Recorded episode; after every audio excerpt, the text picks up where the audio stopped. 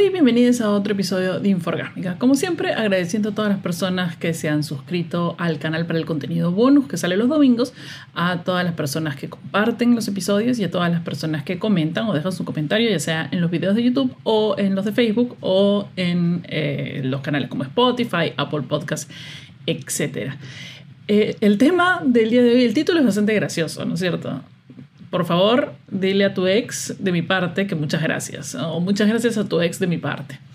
Em, es una frase que he usado algunas veces eh, cuando he estado con, con, algunas personas y nace porque hace un, hace un tiempo tuve una experiencia con una persona, una persona que es polígama, es polimorosa o eh, digamos tiene una relación abierta con su esposa.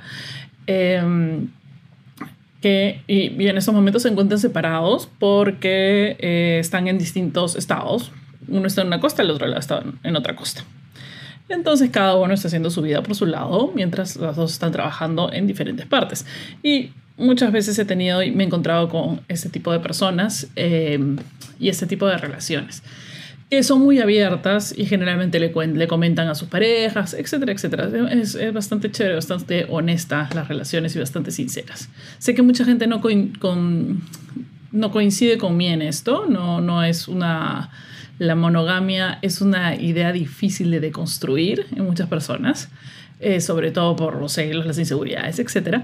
Pero creo que debemos estar abiertos también a que otras personas tienen otros tipos diferentes de relaciones y que no y no juzgar, digamos, no estar juzgando las maneras de otras personas. Y bueno, y lo que pasó fue que tuve una experiencia sexual bastante gratificante. Digamos que la persona en cuestión había sido bastante bien educada en aquellas cosas que tenía que hacer. ¿Y por qué digo esto? ¿Por qué digo esto? Porque la, la habilidad sexual de la persona no es un talento innato. Hay algunas personas que de repente, porque se fijan más en el placer ajeno que otras. Eh, tienen, son mejores, digamos, teniendo super, digamos, performando sexualmente que otras. Eh, cómo tú eres sexualmente o si eres bueno sexualmente para la otra persona depende mucho en lo que la otra persona necesita, en tu escucha, en saber qué le gusta a la persona, en haber indagado. Lamentablemente en la historia, los hombres y género heterosexuales son terribles o sea, son, no, cero, son cero a la izquierda, no tienen idea porque para ellos el placer es bastante egoísta. Para ellos, aparentemente, como existe un pene y existe una vagina, entonces para ellos la penetración es lo que es, porque básicamente un poco más y me van a decir porque Dios lo quiso así y así es como nacen los bebés. Y no tiene nada que ver con eso. El placer sexual de la mujer básicamente no se no es la penetración. Así que el pene como herramienta principal no es la herramienta principal, punto. Entonces no tienen, eh, queridos hombres heterosexuales, no tienen que pensar en eso como la herramienta. Y sé que muchos de ustedes conciben el sexo como lo ven en las películas, como ven en las porno, o también han sido engañados durante todas sus relaciones a que las mujeres han llegado, porque realmente a veces nos da mucha pena decirles que no y fingimos y, o, o ya nos aburrimos y nos queremos ir y sabemos que no nos vas a llamar al día siguiente y sabemos que no quieres nada con nosotros. Generalmente cuando la relación es casual y es un chuquifuga, ni siquiera nos vamos a dar el esfuerzo de decirte si nos gustó, si no, que no sé qué, porque ¿para qué? Si no me vas a volver a llamar, ¿qué me importa eh, decirte eh, si, si la pasé bien o reeducarte? Pero cuando una persona, un hombre, está en una relación a largo plazo con una persona con la que realmente tenido una relación positiva, sexual y emocional, esta persona, por ejemplo, yo cuando he estado en mis relaciones con hombres eh, heterosexuales a largo plazo, básicamente les explicaba qué es lo que tenían que hacer, qué es lo que me gustaba y había comunicación sobre técnicas, sobre tiempo, sobre ritmo, sobre un montón de cosas que son necesarias para que una mujer llegue al orgasmo. Y esa educación, ese entrenamiento, los ha dejado bastante hábiles en muchas cosas. Digamos que ustedes, que si alguna de ustedes está con mi ex en algún momento y quiere agradecérmela, agradecerme algo, por favor, mándeme un mensaje directo. Solo algunos, ¿ah? solo algunos. Entonces, cuando un hombre tenido, cuando un, hombre ha tenido una buena relación con una mujer, una relación positiva sexualmente, se nota, se nota leguas. Y realmente da ganas de decirle, por favor, muchas gracias a tu ex, muchas gracias a tu esposa. Me parece que el trabajo que está haciendo aquí es maravilloso. Y, eso una, y, suena gracioso, pero es verdad. Muchos hombres, y aparentemente también las mujeres, para evitar que los hombres las usen sexualmente, digamos, evitan tener sexo casual con hombres y evitan darle la importancia debida al sexo. Por ejemplo, en muchas de estas páginas donde se comenta sobre los hombres en los aplicativos, donde puede decir que un hombre, este, si un hombre es violento, etcétera, etcétera, también se mm, comparten algunas curiosidades, algunas preguntas. Y la aberración que le tienen muchas mujeres al, al sexo, simplemente por el hecho de que creen que si tienen sexo en la primera cita, no, a los hombres no les va a importar o porque realmente le han agarrado una aberración al sexo, de repente porque no han tenido unas buenas experiencias, porque no saben, eh, porque los hombres con los que han estado son ese tipo de hombres que no les importa lo que, lo que le pase a la mujer, lo único que quieren es una mujer donde meterla y que sea bonito, este, y, y algunos ni siquiera eso, ni siquiera que les guste. Entonces, la mala, la mala vida sexual que estamos teniendo todos, desde hace mucho tiempo, no ni siquiera desde que aparecieron los aplicativos. Pero todas estas malas experiencias sexuales están acumulándose y ninguna de las dos personas, o sea, ni las mujeres quieren hacer el esfuerzo de educar a los hombres de cómo tienen que hacer, eh, sentir placer a las mujeres, de cómo hacernos llegar al orgasmo, de cómo hacernos disfrutar.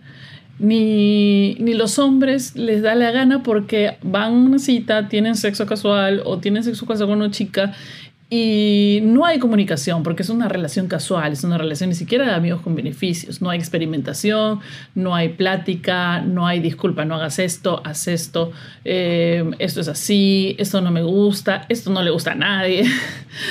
por eso es lo que, por eso mi, mi episodio anterior, el del punto G, que es como, amigo, realmente me está un poquito más y me tocan las amígdalas, no, no, no necesito que hagas ese tipo de movimientos. Pero como es una persona que ni yo le importo tanto, ni él me importa tanto, entonces no voy a, gastarme en enseñarle todas las técnicas, en dejarle entrenado para que después vaya y este... Y, tenga, porque no me interesa, no, no, no, le está poniendo ganas, él no le interesa, a mí no me interesa, no nos interesa a nadie. Eh, entonces, por eso creo importante, y también es importante cuando uno está con una persona no solo que, ha, está demostrando que ha tenido una vida sexual eh, no solo interesante, sino eh, productiva, digamos que ha experimentado con sus propios placeres, experimentado con los placeres de los demás, este, y que se aboca a dar placer a los demás también, no solo a recibir. Yo creo que es importante dejar de lado un poco los celos, los, este, los prejuicios, los estos, y realmente darse cuenta por qué. Es una persona que ha venido con un nivel de madurez de una relación anterior que no funcionó y que, y qué sé yo, lo que puede haber pasado en su relación anterior, pero que como pareja se han dado el tiempo de experimentar, de practicar, de entrenar, y ahora yo he recibido algo maravilloso o una persona que realmente ha logrado satisfacer necesidades o si no les ha logrado satisfacer, por lo menos ha pasado un buen rato. Durante el año que llevo aquí, digamos que las experiencias sexuales este, no han sido bastante buenas. La mayoría de hombres aquí en Estados Unidos, no sé si será... Recuerdo que en el Perú más o menos también es parecido, sí. Pero, y no, no, no sé en qué otros países de Latinoamérica sucederá, pero muchos de los hombres no... Es como si no escucharan y no prestaran atención en lo que la otra persona quiere también algunas mujeres. Hay muchísimas mujeres que simplemente se sientan y son lo que se llama una pillow queen o básicamente se echan y acá estoy, a ver, haz, lo, que, haz lo que necesites hacer o qué sé yo. Entonces no hay una... No ha habido una comunicación clara de deseos e intenciones, la gente no le pone onda aparentemente. Creo que sé que quieren más conexión, más de otro tipo de cosas que no sean sexuales. Pero nunca hay que dejar de lado la, el, el nivel sexual. O sea, nunca es muy importante en una relación el tema sexual. Si es que eres una persona sexual. Si eres una persona sexual, también, pero en otro sentido, en el sentido más de respetar los deseos, de querer hacer ciertas otras cosas que no sean lo mismo que, o, lo típico de una relación sexual.